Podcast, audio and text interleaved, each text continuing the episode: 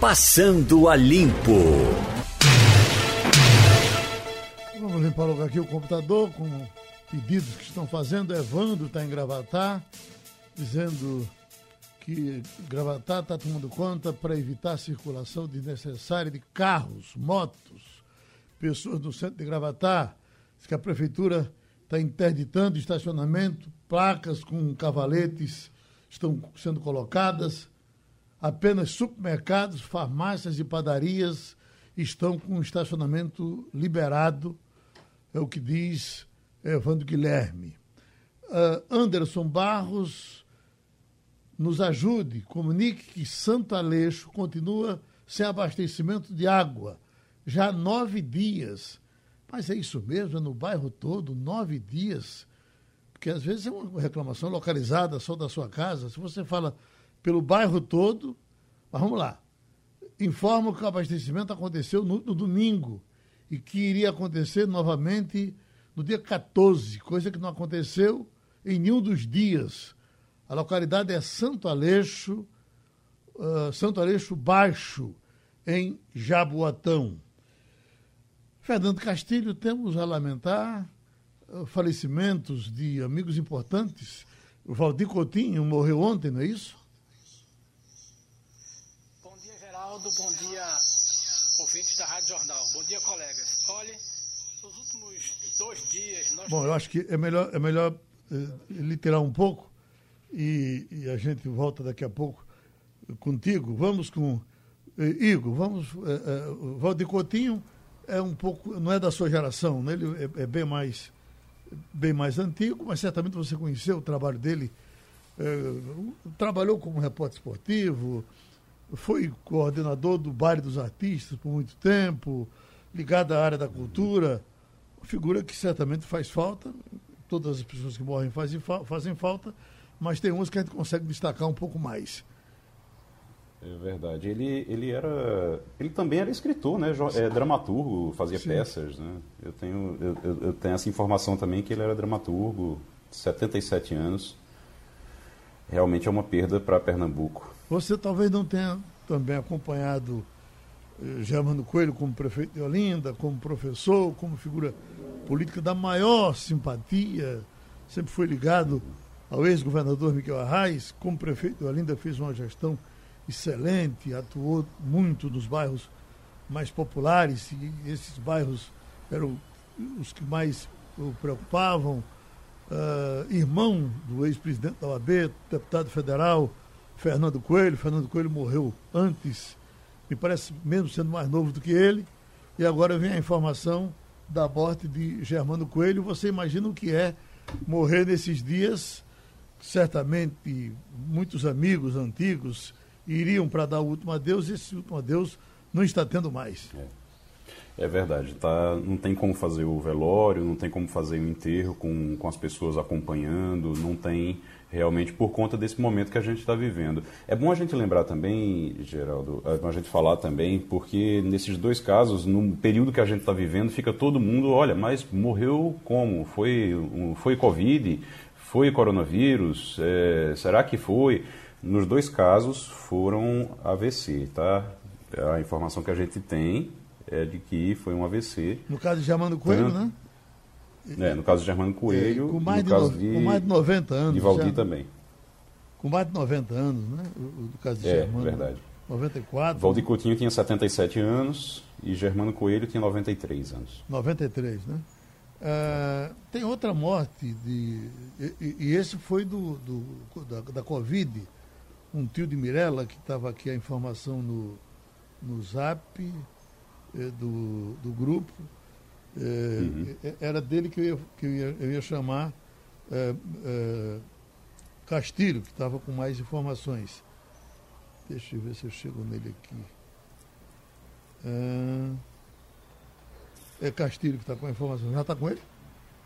Está dando, tá dando problema na, na, na entrada de Castilho. A gente chega com ele daqui a pouco. Romualdo está na agulha? Eita, Ô, Geraldo, bom dia, tudo bem? Vamos nós.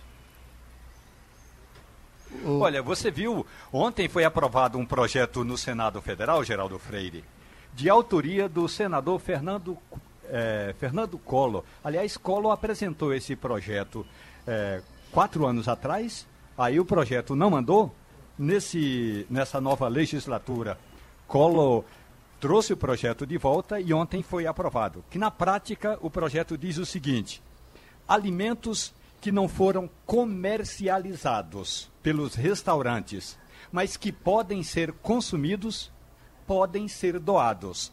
Nos cálculos apresentados pelo ex-presidente da República, Collor diz que cerca de 60 milhões de toneladas por ano são jogadas no lixo, porque os restaurantes não podem hoje doar esse material, justamente porque eles podem ser criminalmente responsabilizados se houver algum problema no consumo desse produto. Então, na prática, é o seguinte: no dia de hoje, o restaurante, agora não, porque os restaurantes estão produzindo muito pouco, mas quando eles produzirem um produto para ir para a mesa, se não vender aquele produto, eles e aí o produto está pronto para ser consumido. Parece que a internet não está querendo ajudar a gente hoje, não. Ah, Mas crianças, uh, uh, Bolsonaro está se aproximando ali, a gente está vendo aqui pelo telão, do pessoal. parece que hoje ele está disposto a conversar. Ele quer dizer alguma coisa. Vamos ouvir o pessoal falando de lá? Falar sobre as suas preocupações uh, trazer pessoas técnicas para falar de outras possibilidades e também de falar sobre o isolamento social, o distanciamento social, que a gente viu que nem sempre funciona, em alguns casos ele é efetivo, muitos lugares já têm uh, problemas por causa desse isolamento, a questão econômica principalmente. Isso tem acontecido, inclusive, nos Estados Unidos, que é a maior potência do mundo. Renata, a gente está na expectativa que o presidente fale com a imprensa, principalmente sobre toda essa movimentação política que acontece. Eu já vou retomar o debate com vocês. O pessoal da CNN também correndo atrás para ver se pega uma palavrinha uh, do presidente. Tem, eh, tem, aquele pessoal que se aglomera. Deixa eu ver se ele. Se Só não sabemos se ele vai conversar ali com os jornalistas. E tem essa expectativa se o presidente vai ou não falar sobre a atual situação do ministro da Saúde, Luiz Henrique Mandetta. O ministro eh, da Saúde revelou a integrantes da equipe que deve ser demitido e que o presidente já procura um nome para o cargo, Elisa. É, existe toda a expectativa em cima desse assunto, afinal estamos falando a respeito do ministro da Saúde, né, que representa aí a importância no quesito das decisões que são tomadas para todo o Brasil na área da saúde. Então nós estamos vendo agora a imagem de Jair Bolsonaro, ao fundo o filho dele, que parece ali que está gravando. É, pela imagem, o que a gente identifica é que eles estão ouvindo é, alguém falar alguma coisa, deve ser, pelo jeito, uma senhora que está ali no meio das pessoas falando alguma coisa, interagindo com o presidente. É o momento que eles conseguem aproveitar ali para trocar algumas palavras entre os apoiadores do presidente da República e o próprio presidente. A gente não consegue ouvir exatamente o que está sendo dito. É, são vários apoiadores ali que trocam palavras com o presidente, fazem pedidos, é, palavras de incentivo, palavras de apoio ao presidente. Já se convencionou esse momento, esse espaço que o presidente dá àqueles que apoiam a, o presidente Jair Bolsonaro. Do lado esquerdo fica a imprensa, agora o presidente fala ali, ó. Quando o microfone é direcional e tem uma certa distância, não é possível entender muito. Não estão conseguindo captar o que ele está dizendo. Ele está dizendo alguma coisa ali, e, mas parece que com muita vontade de sair logo. Deixa eu ver se ele. Ou vai conversar com a imprensa. Olha lá, ele já se despede, dá alguns passos para trás ali e fica essa expectativa do que ele vai falar. Os apoiadores aplaudem. Vamos ver se a gente consegue ouvir. Até agora ele não fala com repórteres, ainda é o povo que está ali perto dele, aquelas pessoas, e ele está indo embora. Lá se vai Bolsonaro. Você chamou, Geraldo. não foi? Oi. Não, só para a gente falar, você estava falando agora sobre o Bolsonaro, e Bolsonaro tem alguns nomes já que ele está estudando, como foi dito aí agora, o, o ministro Mandetta já avisou a equipe que vai ser demitido, que vai ser demitido, deve ser demitido essa semana, que está só esperando realmente o acordo que ele fez com a equipe do governo, com a equipe do Planalto, foi que ele esperaria até que um dos, dos nomes da lista aceitasse a, o desafio. A gente tem informação que um desses nomes já, tem, já teria aceitado, mas que ainda não está confirmado, então não tem confirmação. Mas ele já avisou que, se for convidado, vai aceitar, que é o Cláudio Lotenberg. Cláudio Lotenberg é presidente do conselho do Albert Einstein, é médico, e ele, ele, ele, é filiado ao Democratas, inclusive. Ele está filiado ao Democratas porque ele esperava participar da campanha, de, da campanha municipal em São Paulo e ele estava tentando um espaço ali para ser vice de Bruno Covas, com o DEM, uh, com Bruno Covas, no PS, o Bruno Covas é do PSDB, né? então ele seria o vice de Bruno Covas, pelo menos ele estava articulando para isso, para poder assumir. Agora ele já avisou que se for convidado realmente, ele está na lista que foi entregue a Bolsonaro, e tem pelo menos 10 nomes nessa lista, eu tenho, eu tenho informação de quatro nomes, que é Osmar Terra, Anise Yamaguchi e a Ludmila Abraão. A Ludmila Abraão é uma médica cardiologista do INCOR que ficou. É, ela participou daquela reunião que Bolsonaro fez com médicos sobre cloroquina na semana passada. O problema é que ela é contra o uso da cloroquina, então tá seria. Fora. E ela é a favor do isolamento social. Então ela seria uma pessoa que poderia causar problemas com o Bolsonaro novamente. Da mesma, do mesmo jeito que Mandetta está provocando esses problemas, pode, ela pode provocar esse problema também. E o Cláudio Lotenberg não. Ele é mais político, vai conversar mais, vai ter condição de, de realmente conversar com, com o Bolsonaro e chegar a um ponto comum. Agora, ele já avisou que vai e também a classe médica, é mais fácil para a classe médica aceitar. Bolsonaro não quer escolher alguém que não seja aceito pela classe médica para não ter problema com as equipes ao longo, pelo, Brasil também depois no atendimento aos pacientes. Então precisa ser alguém que a classe médica e a classe científica aceitem. Cláudio Lotenberg é um nome, Ludmilla também. Nise Yamaguchi e Osmar Terra não são aceitos. Osmar Terra, inclusive, a informação que a gente tem é que está já é, cancelado o nome e Osmar Terra não vai ser. A não ser que ninguém queira, ninguém quisesse, aí seria Osmar Terra. Mas Osmar Terra é um nome praticamente descartado já pelo Planalto. Dá para apostar em alguém, Romualdo de Souza? Olha, Geraldo, tem dois nomes muito fortes. É, primeiro, é, a Nise Yamaguchi, ela veio há duas semanas a Brasília, esteve em reuniões no Palácio do Planalto. Ela defende eu, eu apostaria o uso nesse da cloroquina nome, e ela eu, eu, apostaria nesse nome. Pois é, Geraldo. E ela faz a propaganda assim como o presidente da República. Ela uhum. praticamente carrega caixinhas da cloroquina nas mãos. Então, pesa muito a favor dela. O Igor tem razão quando fala do Cláudio Lotenberg, só tem um detalhe. O Lotenberg, eh, ele tem, assim, eh, o apoio do vice-governador do estado de São Paulo. O vice-governador de São Paulo é do, do PF, do, do, do Democratas, e, portanto, estaria muito próximo ali de João Dória. E o presidente da República torce o nariz para o governador paulista. Portanto, eh, talvez, eh, se houver a mudança mesmo, Nise Yamaguchi tenha muita chance. Justamente porque ela defende o uso da cloroquina, mas também ela tem pesquisas na área eh, de combate à AIDS. Não, não, não diria de combate à AIDS, né, mas do enfrentamento à AIDS. E aí o presidente gosta muito da tese, das teses que ela apresentou numa reunião aqui no Palácio do Planalto. Agora, essa é uma novela que já, já deu o que tinha de dar. Não tem mais audiência, Geraldo. Uhum. É interessante, eu, parece que foi ontem quando ele, conseguiu dizer alguma coisa para os repórteres, ele dizia de Mandetta, vocês acham que está tudo certo no Ministério da Saúde? Quer dizer, ele já criticando o Ministério dele, né? E aí, se ele critica o Ministério, critica o ministro, critica tudo, briga com tudo, é de se pensar realmente que, que estamos tratando de um ex-ministro no poder, não é isso? Esperando exatamente o momento para fazer a transição, Geraldo. Uhum. É, Castilho? A informação, Castilho, aqui, é, evoluindo com ela aqui, sobre o, o outro falecimento, eu agora que estava vendo detalhe, é que seu, foi seu Elpídio, rapaz, o, o dono da Engefrio. É. É, conheci bem ele, fizemos pro propaganda da Engefrio, já fiz, participamos por diversas reuniões. É, é, e no caso dele foi confirmado que foi a, a, a Covid, não é isso? Pois é. Olha, eu conheci seu Pídio, acho que há uns 30 anos já, e me tornei. É, tornou-se minha fonte, né? Uhum. Mas eu acho que tem duas coisas que a gente destacar na personalidade de seu Pídio. Primeiro, certamente foi o empresário que mais ajudou micro e pequeno empresário a fazer negócio.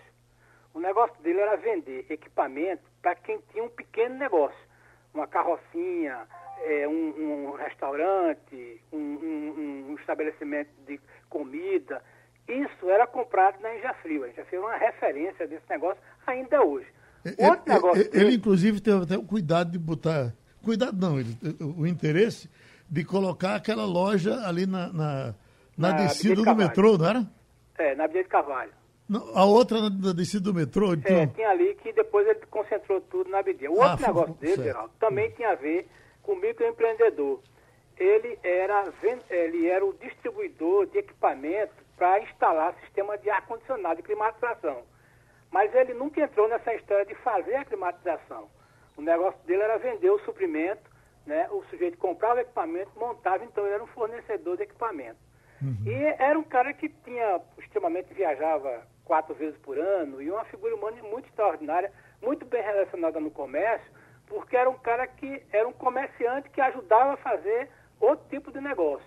Tá entendendo? Então uhum. isso era uma marca dele. Ele cresceu, Mas, cresceu também a linha de, de, de, automóveis na mão dele? Essa história de automóvel tem uma história muito interessante. Eu, uhum. eu faz um bastante tempo, eu trabalhava ainda na Unidade de Pernambuco. E aí eu fui lá conversar com ele, fazer umas coisas, fazer, rapaz, ó, eu tenho uma história para te contar aqui que eu vou ser o. Eu tô para ser escolhido é, o cara da Honda. Eu digo, ó, oh, que bom tudinho. Aí ele me contou uma história engraçada. Veja como é um empresário. Ele saiu daqui, ele era, ele era, ele é distribuidor da Itachi. Ganhou uma viagem para ir com a família, para ir para Tóquio. E aí, certo dia, ele disse que já não tinha mal o que fazer em Tóquio, pegou um táxi e foi bater na sede da Honda. Aí pediu lá para conversar, o japonês atendeu ele, conversou com ele, falou duas horas de Brasil, tudinho. Aí quando terminou, disse, seu Alpídio, muito obrigado pela visita, mas não adiantou nada se eu vir aqui, porque as coisas se resolvem lá no Brasil. Aí ele voltou, disse, mas rapaz, perdi duas horas de tempo quando não voltou. Veja como é as coisas. Uhum. Um mês depois, alguém ligou para ele, disse, o senhor pode vir aqui em São Paulo? Aí ele foi. Aí conversou com o cara, passou um ano negociando tudinho e conquistou a revenda da Honda. Aí no dia que ele fez a inauguração, aí o japonês brasileiro disse, Elpidio, tu ganhar essa concessão no dia que tu fosse em Tóquio. Nenhum empresário brasileiro tinha procurado a gente para oferecer um negócio dizendo que estava disposto a vender a marca da gente. Veja que é um empreendedor, né? Então, esses traços eram muito interessantes na personalidade do seu Elpidio.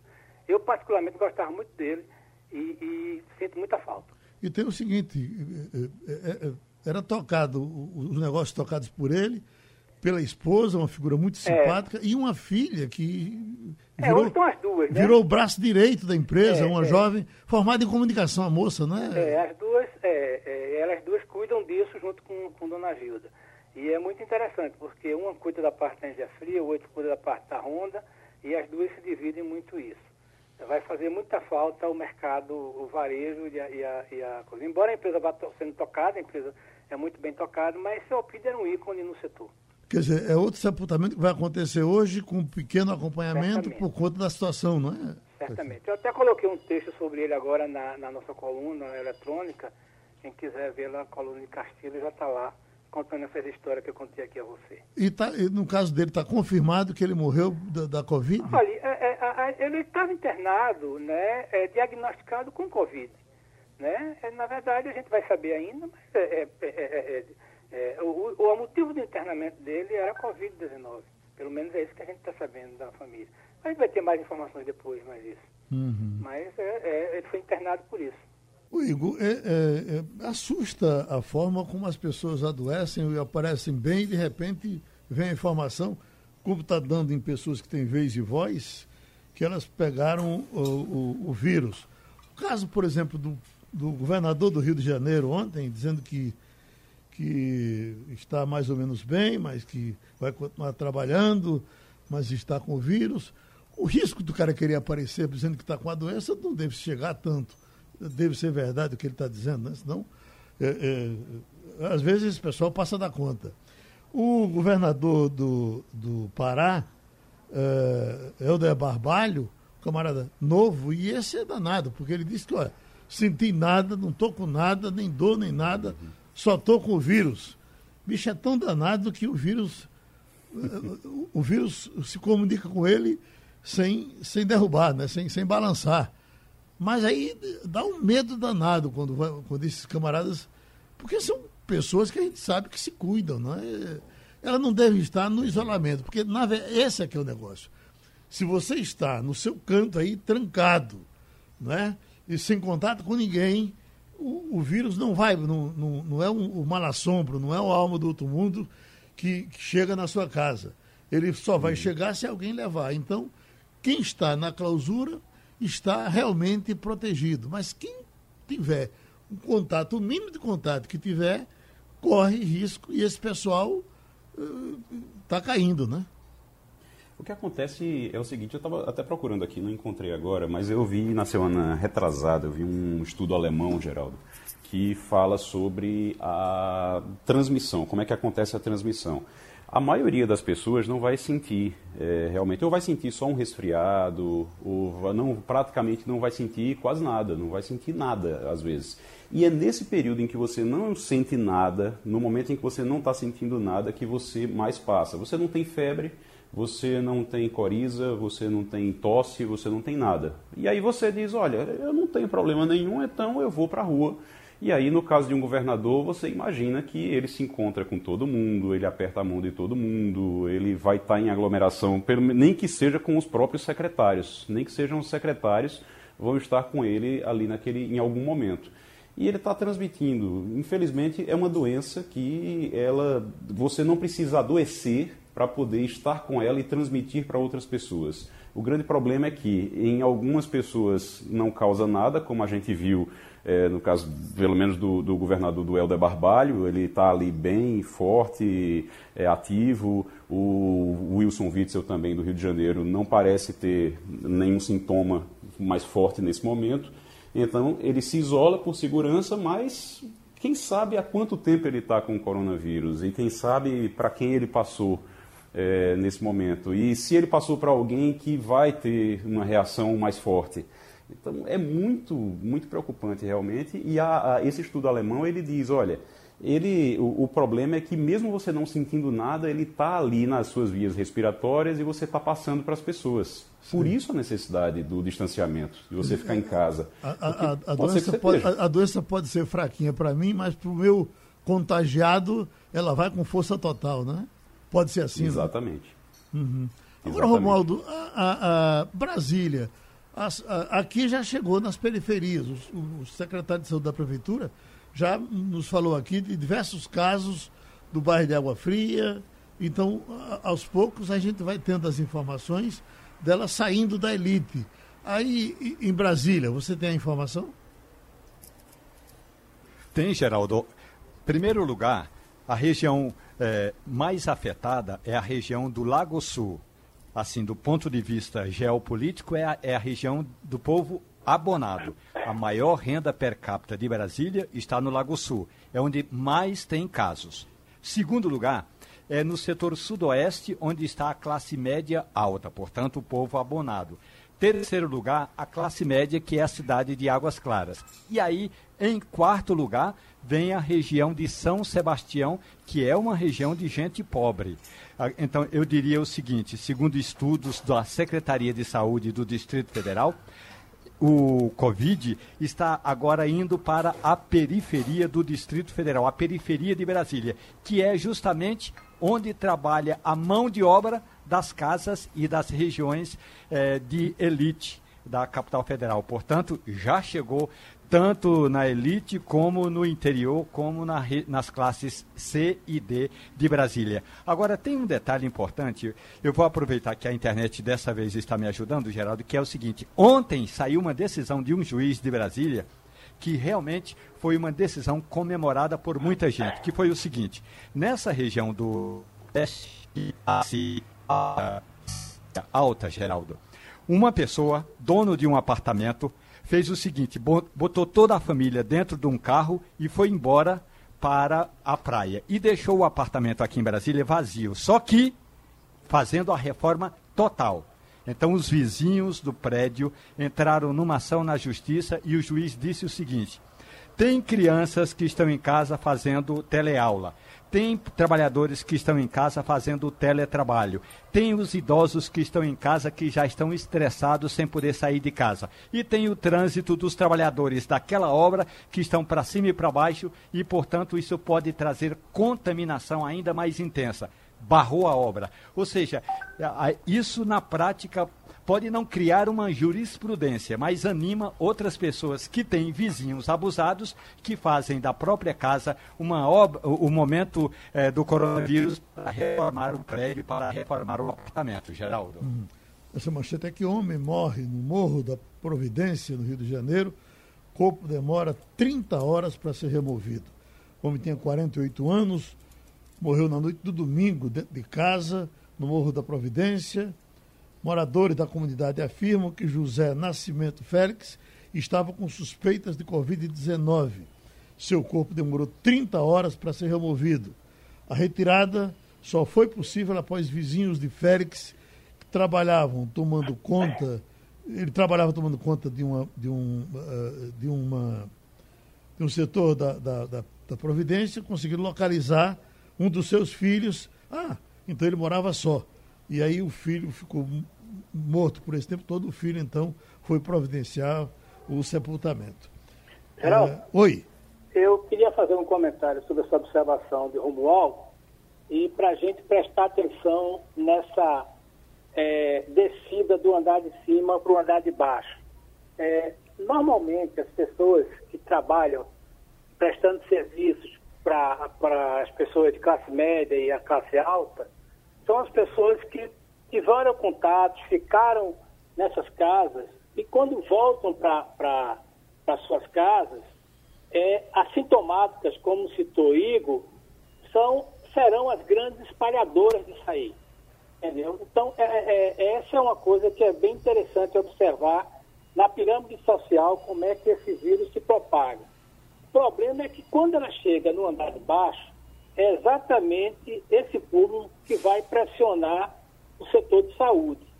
Então, quando a gente olha é, algumas pessoas, até razoavelmente bem informadas, é, criticando o isolamento social, a gente está esquecendo né, que é, parte das pessoas que atendem essas pessoas de nível mais alto é, serão os transmissores. Então, em algum momento vai faltar gente, e aí eu só queria terminar essa intervenção dizendo o seguinte, vai faltar gente para prestar serviço porque vai estar doente. E essa é uma doença que tira o cara 15 dias de, da proximidade e durante 15 dias ele está correndo o risco de espalhar a doença. Então, quando a gente fala que é importante o isolamento social, é porque o nível de espalhamento, como vocês estavam falando aí, é muito alto. Então, o sujeito, sem saber que está, ele está espalhando na comunidade toda.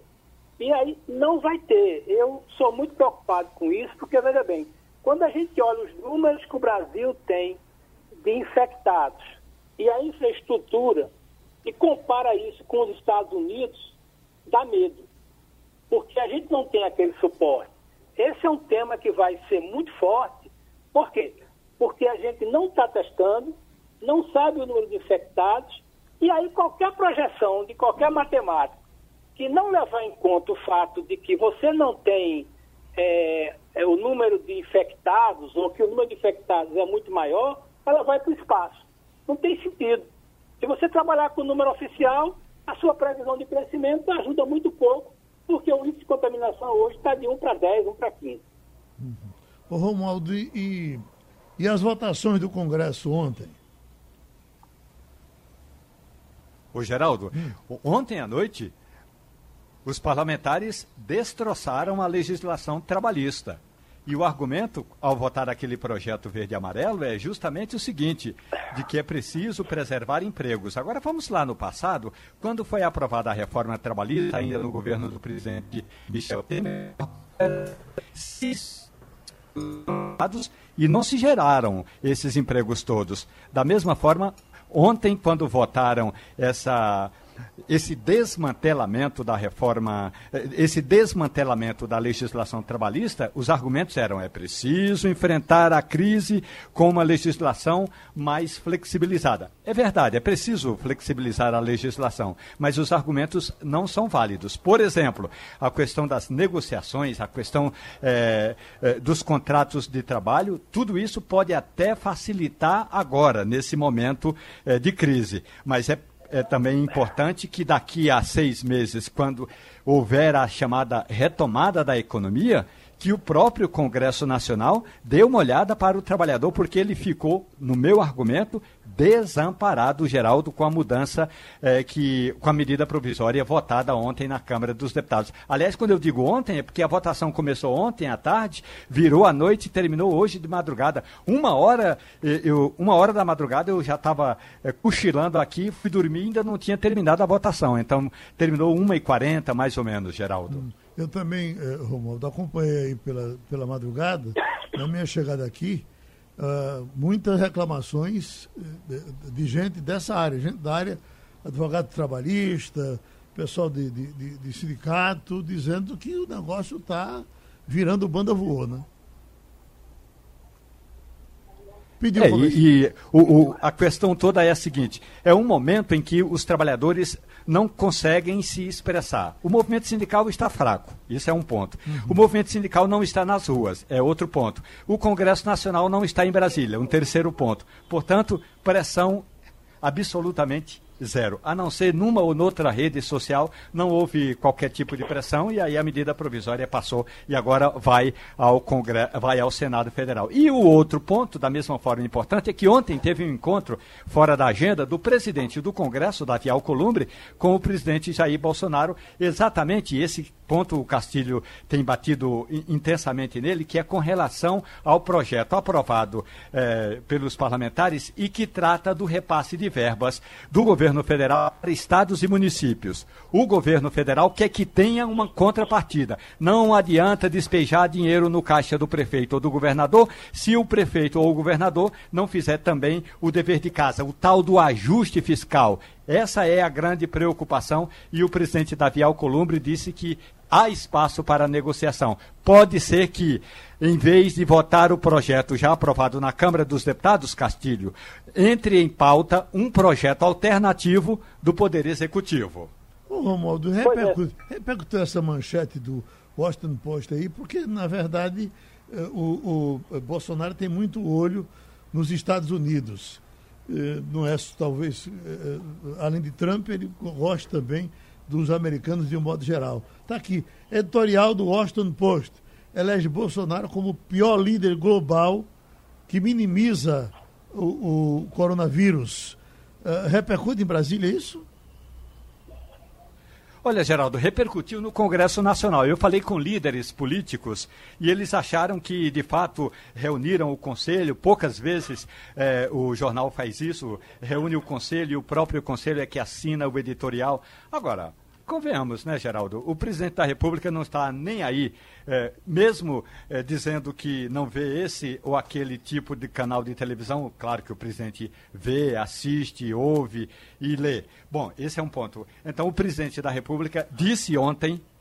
Jair Bolsonaro disse ontem na reunião ministerial que não ia, é assim, não é, não ia, ia ignorar vou ignorar esse tipo de, com de comentário, portanto, ele disse para pessoas que estavam na reunião ministerial. Mas fora desse grupo, não se tratou nada por aqui não, Geraldo. Pelo menos no Palácio do Planalto. No Congresso, sim, alguém, alguém chegou a comentar, me lembro de uma votação, a deputada Perpétua Almeida, é, ela é do PC do B do Acre, e aí ela disse, olha, o presidente Jair Bolsonaro está sendo achincalhado lá fora, isso é bom, porque mostra que nós não temos governo. Mas isso é uma palavra da oposição. Aqui no Palácio do Planalto, o comentário foi somente esse do presidente Jair Bolsonaro. O Castilho, qual é a linha editorial do Washington Post? É, porque já estão aqui dizendo, isso são comunistas.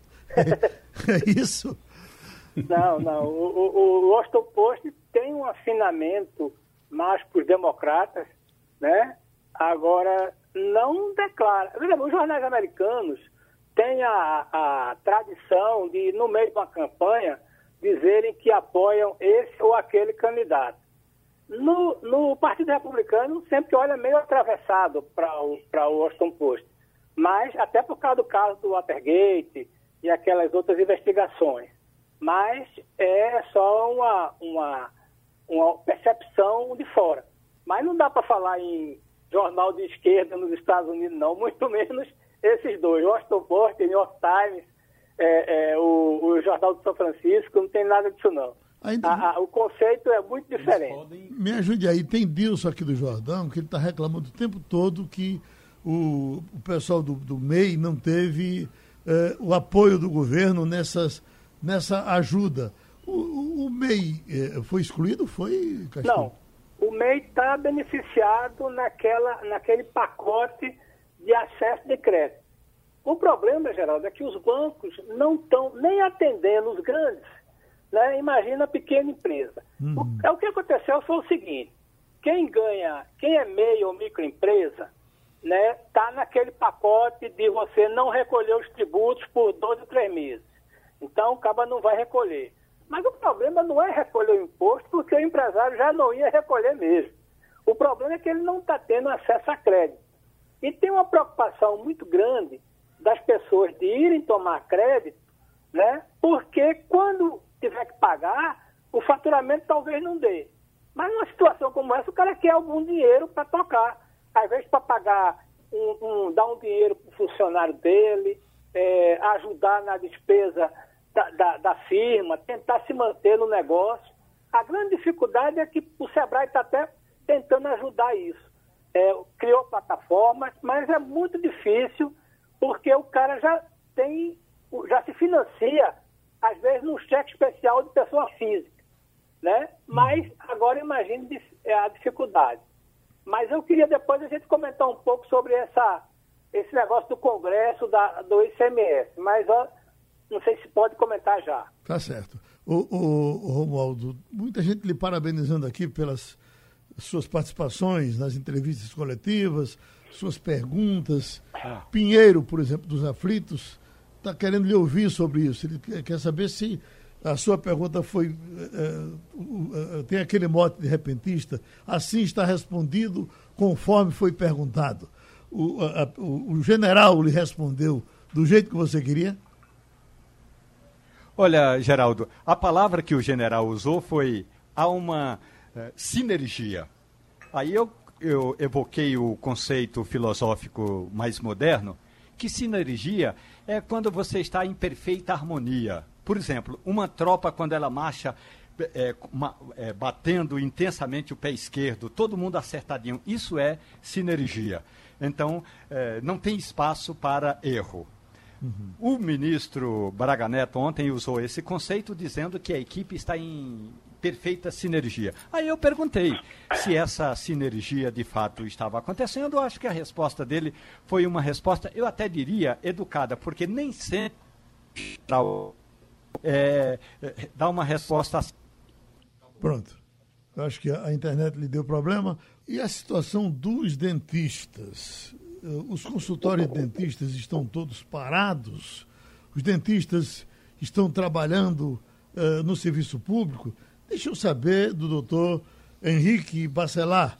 Doutor Henrique, seu consultório está aberto? Bom dia, Geraldo. Tudo Bom bem? Dia. Geraldo, a gente está determinando o que a Secretaria de Saúde manda para a gente, que o atendimento está restrito a urgência e emergência. E a informação que eu tenho é que as UPAs estão sem dentistas e quem está fazendo esse atendimento são as policlínicas. Sei. Então, veja, se eu tiver com a dor de dente, para mim é, é uma coisa muito séria. Para a saúde também, o pessoal da, me, me manda para o senhor? Olha, para uma situação de dor, para uma situação de emergência, a gente está autorizado a fazer esse atendimento. Ah, Isso sim. a gente deve fazer. Ah, no, seu consultório, sabe... no seu consultório particular, normal? No meu consultório particular. O que eu tenho informação é que as policlínicas, como Ibura, é... Afogados, elas estão fazendo esse atendimento de urgência. A população como um todo. Mas os consultórios particulares, eles estão autorizados pela Secretaria de Saúde a fazer o atendimento de urgência e emergência, Sim. seguindo todas aquelas normas que a gente já conhece de proteção, de cuidado com, com o paciente. Agora, aquele tratamento de implante, por exemplo, que, que o senhor faz, o, o, uh, o que se estava, se, se tinha alguém agendado Saiu da agenda para voltar depois? Suspendemos esses atendimentos. Aqueles atendimentos que a gente considera como atendimento eletivo, a gente está suspendendo para a gente poder entender, criar um novo protocolo e realizar esse procedimento de forma mais segura, tanto para o profissional quanto para o paciente. Eu então, vi... aquele atendimento eletivo, ele deve ser suspenso nesse momento. Eu, eu ouvi do, do, próprio ministro Mandetta, numa dessas coletivas, ele é, parabenizando o trabalho dos dentistas e chamando a atenção para o perigo que corre o dentista nesses atendimentos, porque ele trabalha num, num, numa fossa, numa área absolutamente perigosa, não é isso? Exatamente. A proximidade com as vias aéreas é muito grande, o contato com partículas é muito grande. Então, o profissional tem que entender que nesse momento ele deve se preservar, preservar a família dele e ter muito cuidado com o paciente por conta da infecção cruzada. Uhum. Porém, o profissional da odontologia ele é um profissional que está preparado, que ele sabe todas essas normas. Mas a gente está seguindo a orientação da Anvisa, embasada na Academia Americana da Odontologia, que é excluir todos os atendimentos eletivos e determinar que o atendimento tem que ser feito em urgência e emergência. Igor Marcel, está com dor de dente? Oi? Não, não, não, Geraldo, com dor de dente não. Eu queria perguntar ao doutor Henrique é, como é que fica, porque, por exemplo, coisas básicas como escovação, elas dependem muitas vezes da rotina. As pessoas estão acostumadas com uma rotina, Exatamente. almoçar no horário, escovar os dentes na, naquele horário, Exatamente. e aí normalmente no trabalho. Quando sai dessa rotina, fica todo mundo em casa, tem que ter uma atenção maior com isso, né? Isso, Igor, essa, essa, essa informação é importante porque essa mudança de rotina leva as pessoas a um, por um processo de ansiedade, se alimentar fora de horário, comer mais vezes, ter muita atenção com criança. Nesse momento, o termo prevenção vem muito em, como importante, porque assim, a gente tem que fazer de tudo para que não tenha problema para ter que procurar o dentista. Então, se mudou a rotina, se está comendo fora de horário, vamos tentar colocar a escovação sempre depois dessa alimentação. Muita atenção com criança em casa está sempre fazendo acesso a comidas com doce, guloseimas, então a escovação é importante. Saber que se tem alguém com suspeita, se tem alguém em quarentena, tudo aquilo que aquele indivíduo está usando tem que ser isolado. Então, a escova de dente, o creme dental, que sempre foi algo que a gente teve que ter um cuidado, tem que ser individual. Nesse momento, vamos deixar aquilo ali bem isolado. Depois daquele isolamento, depois daquela quarentena, descartar aquele material. É importante ter esse tipo de conduta. Agora, o senhor tem o seu consultório numa área muito importante de, de Casa Forte, mas o senhor também trabalha para gente muito simples ali de Igaraçu. Seus pacientezinhos do Igaraçu, como é que estão? Olha, infelizmente, nesse momento, a gente não está podendo fazer esse atendimento. Esse atendimento está restrito à urgência e emergência. Então, assim, importante saber que as policlínicas estão funcionando, porque a infecção odontogênica pode levar a óbito. Então, aquele paciente que tem um, um rosto que inchou, um dentinho que está com a bolinha de pus, ele tem que procurar um atendimento, porque aquilo ali também pode baixar a imunidade. Eu não estou podendo fazer o atendimento nos meus consultórios, onde eu faço esse tipo de atendimento a outra população, mas eu deixo informado que se precisar, meus telefones estão ligados, eu posso fazer o atendimento. Tem um atendimento que fazer na igreja de Casa Forte, o pessoal da igreja, a gente também informou isso, os pacientes que eu faço esse atendimento social também deixei todo mundo avisado que se precisar entre em contato. Mas sabendo que qualquer necessidade procura as policlínicas, porque uma doença odontogênica pode, se não tratada da forma correta, diminuir a imunidade e, em alguns casos, levar até óbito. Posso liberar o dentista, Castilho? Eu tenho uma curiosidade para saber o seguinte: eu sempre digo assim, depois da mulher da gente, a pessoa mais próxima né, é, do relacionamento é o dentista ele chega muito perto da boca da gente, né? Então, é o sujeito que está ali juntinho. Mas veja bem, como é que vai ser, a partir de agora, esse procedimento? O padrão é, é o seguinte, o, o, dentista já põe a sua máscara, né? É, fecha a sua, seu rosto, é, deixa somente o espaço para trabalhar, mas e agora? Castilho, a gente está desenvolvendo aí protocolos é novo para todo mundo. Então, assim, a gente tem que desenvolver isso embasado em informações da Anvisa, das, das academias de odontologia. Os EPIs que o dentista já usava, a gente está criando possibilidades de colocar um óculos no paciente, aumentar a sucção, fazer um bochecho prévio com água oxigenada diluída por 15, por 30 segundos, entender que isso deve ser orientado pelo dentista. Então, assim, a gente está formando ainda uma nova terapia de como atender esse paciente, como receber o paciente. Então, se você vai atender, primeiro liga, pede para a sua secretária fazer um questionamento, se, te, se teve algum tipo de sintoma, se tem algum contaminado, se está vindo de alguma quarentena. Então, assim, não existe ainda um protocolo determinado, mas está sendo criado. Então, várias associações, o conselho vem orientando e a gente vai seguindo essas informações. Mas Pronto. as coisas vão mudar, sim, realmente vão mudar. Pronto, boa sorte então e muito obrigado pela participação, pela contribuição aqui com o Passando a Limpo. Pronto, Castilho, uh, um espaçozinho para você falar do ICMS, nós temos pouco tempo hoje, não podemos estourar porque temos uma, um, um mutirão de cadeira de rodas. Tá certo. Geraldo, eu só queria fazer uma observação sobre essa, esse debate aí, que parece, como disse o Romualdo, vai recomeçar, porque o que foi aprovado na Câmara é um negócio de uma estupidez, de uma maluquice terrível. E o que é pior, Geraldo, essa conversa todinha só vai beneficiar São Paulo, é, Rio de Janeiro Minas Gerais.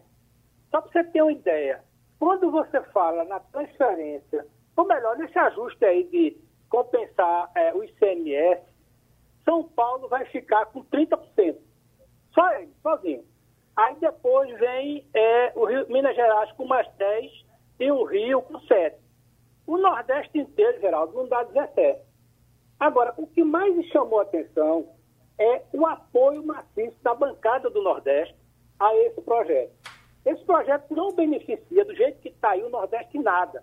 Nesse ponto, o governo Bolsonaro, aliás, o ministro Paulo Guedes tem até uma conta diferente. Olha, já que a gente vai dividir, vamos dividir pelo critério populacional, que aí a gente beneficia mais as regiões mais pobres. Está entendendo? Mas o que a gente ficou espantado é o seguinte, é que como a bancada não leu, não entendeu, e até talvez por uma questão política para ser contra é, é, Paulo Guedes e prestigiar Rodrigo Maia, deu uma, uma, uma, prestigiada. Eu fiz uma continha aqui, meu amigo, e somente por baixo, né, nessa questão do ICMS, São Paulo recebe o Estado 37 milhões, ou seja, a União vai bancar 37 milhões, e a cidade de São Paulo fica com metade do, da, da, parte do ISS. Então, essa coisa está errada. Tem, foi um negócio tão absurdo que a gente vai ter que refazer, eu acho que vai ter que compensar. Mas o que mais chamou foi isso, é o entusiasmo de alguns deputados. Aprovamos uma coisa que o meu amigo só aprovou o quê? Pernambuco, por exemplo, ganha muito pouco nesse negócio. Mas não é só Pernambuco, a Bahia, o Ceará e os estados pequenos não ganharam nada. Então, é uma questão que a gente estava até brincando. Só, deputado, quando o senhor for fazer esse tipo de coisa, liga para o secretário da Fazenda, pergunta a ele como é que vai ser esse negócio, porque do jeito que está, não ajudou nada, principalmente o Norte e o Nordeste. É uma situação sim. muito dramática. E Rodrigo Maia deu mais ou menos o recado que queria beneficiar os estados sul e sudeste, porque veio com aquela história de que seria. O eh, Bolsonaro queria o PT como adversário, queria salvar o PT com o Nordeste e prejudicar Sul e Sudeste. Se lembra disso, né? Lembro, lembro. E veja bem, quando a gente faz as contas assim, por exemplo, se, se for um recolhimento naquela base de 30%, como se chegou a se falar, né? É, São Paulo, é, Minas Gerais, Rio de Janeiro, Rio Grande do Sul e Paraná levam 60%. O resto, aí o Nordeste não entra não, mas veja bem, Pernambuco, Bahia, Goiás e, e Santa Catarina aí levam mais 18. E o que sobra, Geraldo, 21% é para todos os estados. Está entendendo? Então, é como se diz, nessa distribuição aí, se for pelo critério de quem arrecada mais, né, só vai dar São Paulo na cabeça. São Paulo Estado, São Paulo Capital. No oh. caso da capital, é pior ainda, Geraldo. Okay. A transferência vai 51% do dinheiro vai passar de São Paulo. Ok, e terminou o Passando a Limpo? Terminou. Passando a Limpo.